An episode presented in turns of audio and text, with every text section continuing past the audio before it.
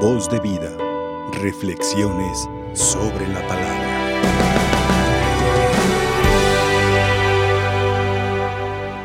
En este evangelio que hemos leído en la fiesta de San Simón eh, y eh, San Judas Tadeo, apóstoles, vemos ese momento en el que el Señor, eh, teniendo ya sus discípulos, pasa una noche en vela, siempre para tomar grandes decisiones hay que orar y si son importantes y si son trascendentes hay que orar más. Por eso Cristo, fíjense, a pesar de su apretada agenda de sanar, de curar, de visitar a los enfermos, a los que habían perdido a un ser querido, eh, a los leprosos, etcétera, pasa una noche orando, porque va a elegir a los doce apóstoles que van a ser el fundamento humano de la iglesia eterna. Fíjense qué bien los escogió. Tenemos dos mil, eh, ya casi dos mil y treinta y tres años de, de iglesia, ya que lleguemos al jubileo, si Dios nos lo permite. Y la iglesia sigue viva. Claro, porque Cristo es la cabeza de ella, porque Cristo la fundó, pero también gracias al sí de diez personas sencillas, humildes. No había ningún doctor en filosofía, no había ningún doctor en arte griego ni nada. Eran gente del pueblo a los que el Señor llamó. Pero sin embargo, supieron responder a ese llamado que Dios les hizo de ser sencillamente apóstoles de Él, de realmente hacer coincidir su vida eh, personal, consagrándola a la vida de Cristo, uniéndose sagradamente por el llamado que el Señor les hizo y también por el bautismo a la gran misión de todos los tiempos de la Iglesia Católica. Eh, a veces nos critican mucho, pero también sería un, un buen pasatiempo para los que nos critican que hicieran un conteo de cuánto bien se hace en la Iglesia Católica a través de las congregaciones, a través de las parroquias y a través de cada católico que vive en nombre de Dios. Ya no se puede medir. Somos la iglesia en la que no pueden medir el bien que hacemos. Y eso es precioso. ¿eh? Es precioso. Yo creo que eh, también el hecho de mirar hoy hacia los apóstoles, que es como centrarnos eh, con un microscopio y mirar a quiénes llamó, por qué los llamó, pues nos encontramos el misterio, por un lado, la grandeza de Dios y el llamado de Dios, pero también el misterio de la humanidad. Fíjense, entre estos doce eh, estaba Judas Iscariote, que iba a vender al Señor en 40 monedas de plata. El ser humano que fue capaz de ponerle valor al invaluable, al infinito que era Cristo y lo traicionó. Y sin embargo, fíjense, Cristo lo llama, sin embargo, Cristo lo sigue manteniendo hasta el final con un hilo de misericordia que no lo soltó Cristo. Él se soltó, que fue otra cosa, ¿verdad? Y bueno, está también San Judas, eh, no Judas Iscariote, sino San Judas Tadeo, que es al que festejamos, obvio. A veces yo no sé por qué por ahí algunas personas que no andan bien andan queriendo eh, agarrar devoción a San Judas, ¿verdad? Pensando que es el traidor, no.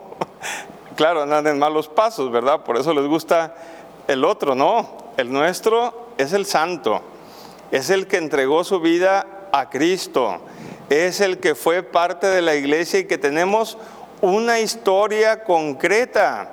Incluso de, de Simón y San Judas hay reliquias en el Vaticano Fíjense que se veneran ahí en la Santa Sede.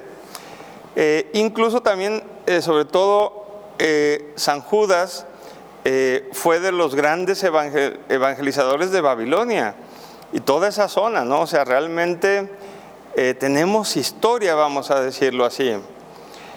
Qué precioso ha de haber sido, queridos hermanos, para estos dos apóstoles, estar cerca de Jesús, estar con Él tres años y tal vez más, porque dicen que ellos eran parientes del Señor, eran primos. Eh, de alguna manera ahí hacen por ahí la, cercanía eh, histórica y efectivamente eran primos del Señor, ya lo conocían, pero lo conocieron ya de una manera nueva en su vida pública. Qué precioso, habiendo conocido a Cristo en su vida privada, ¿verdad? Los 30 años después pasan a la vida pública, eh, ven los milagros, ven cómo perdona a la mujer pecadora, cómo la salva, cómo la rescata, cómo cura a los diez leprosos, eh, y se enteran de todo y van caminando como iglesia con Cristo vivo. Eso debe haber sido precioso, ver cómo el Señor sonreía, ver cómo el Señor hablaba, qué tono de voz tenía. ¿Cuánto no diéramos la verdad por estar en aquel tiempo, verdad? Eh, como ahora los millonarios que pagan muchísimo dinero para ir al espacio eh, un día o dos días, ¿verdad? Y volver. Pues nosotros yo creo que todo el dinero que tuviéramos tal vez lo podríamos pensar en que lo invertiríamos para poder escuchar al Señor en carne mortal, ¿verdad? Un minuto, ver ese momento donde perdona a la mujer pecadora.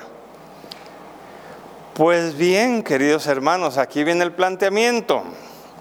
Eh, primero, no nos sintamos lejos de Dios, porque por la historia y por las distancias y por el tiempo que ha pasado podemos pensar que somos ya nosotros otra iglesia.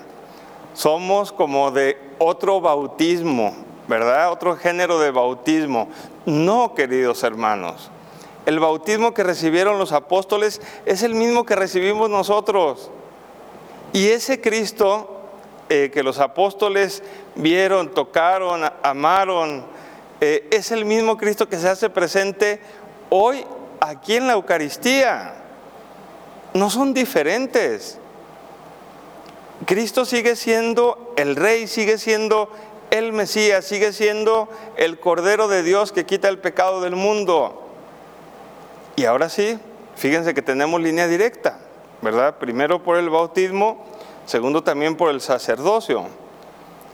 Yo me ordené o me ordenaron en el tiempo de San Juan Pablo II ¿verdad? Que fue el tiempo también que hay una sucesión apostólica continua que viene desde Cristo y pasa por los apóstoles.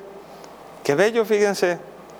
Por eso no nos debemos de sentir como cristianos en otro mundo o como extranjeros en un mundo eh, en el que no podemos hacer mucho porque Cristo ya no está con nosotros. No.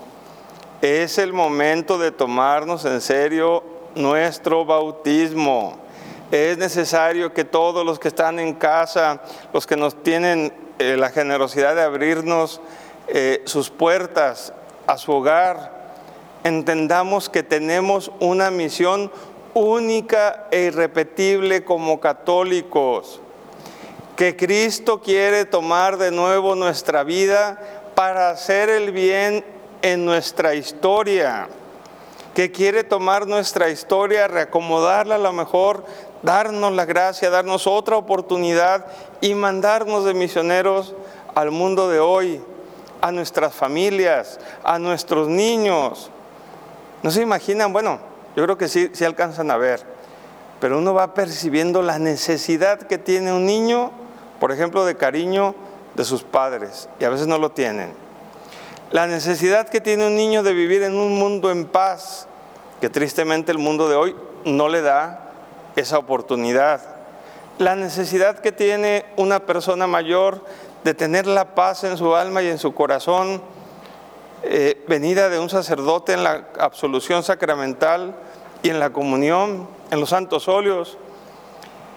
Pues si percibimos todas esas realidades, queridos hermanos, entonces eh, pongámonos atentos. Es que Cristo está tocando a nuestro corazón si vemos que hay un mundo que no tiene amor, si vemos un mundo donde hay miles de personas que sufren, como ahora en, el triste acontecimiento eh, en el estado de Guerrero, aquí en México, hay miles de damnificados, miles, cientos de miles de, de damnificados, que van a tener que salir de la ciudad corriendo porque ya no hay nada. ¿Sí? Ya no hay nada. No hay medicinas, no hay agua, no hay alimentos, no hay nada y van a tener que salir huyendo de ese lugar. Imagínense la tragedia, ¿no? Fuerte lo de Medio Oriente, fuertísimo. Fuerte lo de México, fuertísimo. Ahora pues el Señor espera de nuestra caridad, de nuestro amor, de nuestra entrega. Y ahí sí pidámosle a la Virgen María que nos ayude. Hoy también es memoria de la Virgen de alguna manera. Pidámosle a la Virgen María que nos ayude y que nos ponga en una nueva situación para servir. En una nueva situación que diga, este corazón es para amar, este corazón es para perdonar, este corazón es para llevar a Cristo, estos labios son para hablar de Cristo, estos ojos son para mirar como Cristo. Esta mente es para pensar como Cristo y poner soluciones y poner atención en el mundo de hoy, en las familias, en los niños y en todo aquel que necesite eh, a Cristo o que necesite de nosotros también para algo, ¿verdad? Alguna necesidad, a veces material, a veces espiritual, pero que no dejemos solo eh, el espacio que Cristo nos ha confiado. Eh, Dios nos bendiga, de verdad que eh, espero me hayan entendido, si no me di a entender que la Virgen María lleve a cabo la obra de este momento de evangelización a través de todas las personas que se unen, ¿verdad? Que nos unimos de alguna manera en este vínculo de, calidad, de caridad que es la Eucaristía. Unimos pues los tiempos, no son tiempos distintos, no son tiempos lejanos. Cristo no se fue hace dos mil años y nos dejó, todo lo contrario. Celebramos en esta misa que Cristo está presente y va a estar con nosotros presente siempre. Por eso luego hay frutos de que está con nosotros, fíjense. La vida sacerdotal es un milagro. La vida de las religiosas es un milagro la vida de tantos matrimonios que viven todavía con el sacramento eh, del matrimonio es un milagro. La vida de tantos bautizados es un milagro. Pero dejemos que el Señor siga haciendo el milagro, ¿sí? Que no llegue el líquido de frenos y nos paralice. Tiene que caminar la gracia de Dios en nosotros. No abortemos, ¿verdad? La voluntad de Dios. Hay que dejar que Dios pues ponga nuestro corazón y que nos ponga ahí donde nos necesite, ahí donde tengamos que salir de sí para ponernos en el otro y ayudar al otro en lo que necesite. Pues que Dios tenga muy cerca a todas las personas que padecen la guerra, a todas las personas que también son damnificados, que han perdido familiares. Eh, pedimos también por la paz, ¿verdad? y especialmente por nuestra conversión. Mucho bien depende de que nosotros le digamos sí o no al Señor. Dios quiera que nos bendiga haciendo el bien. Voz de vida, reflexiones sobre la palabra.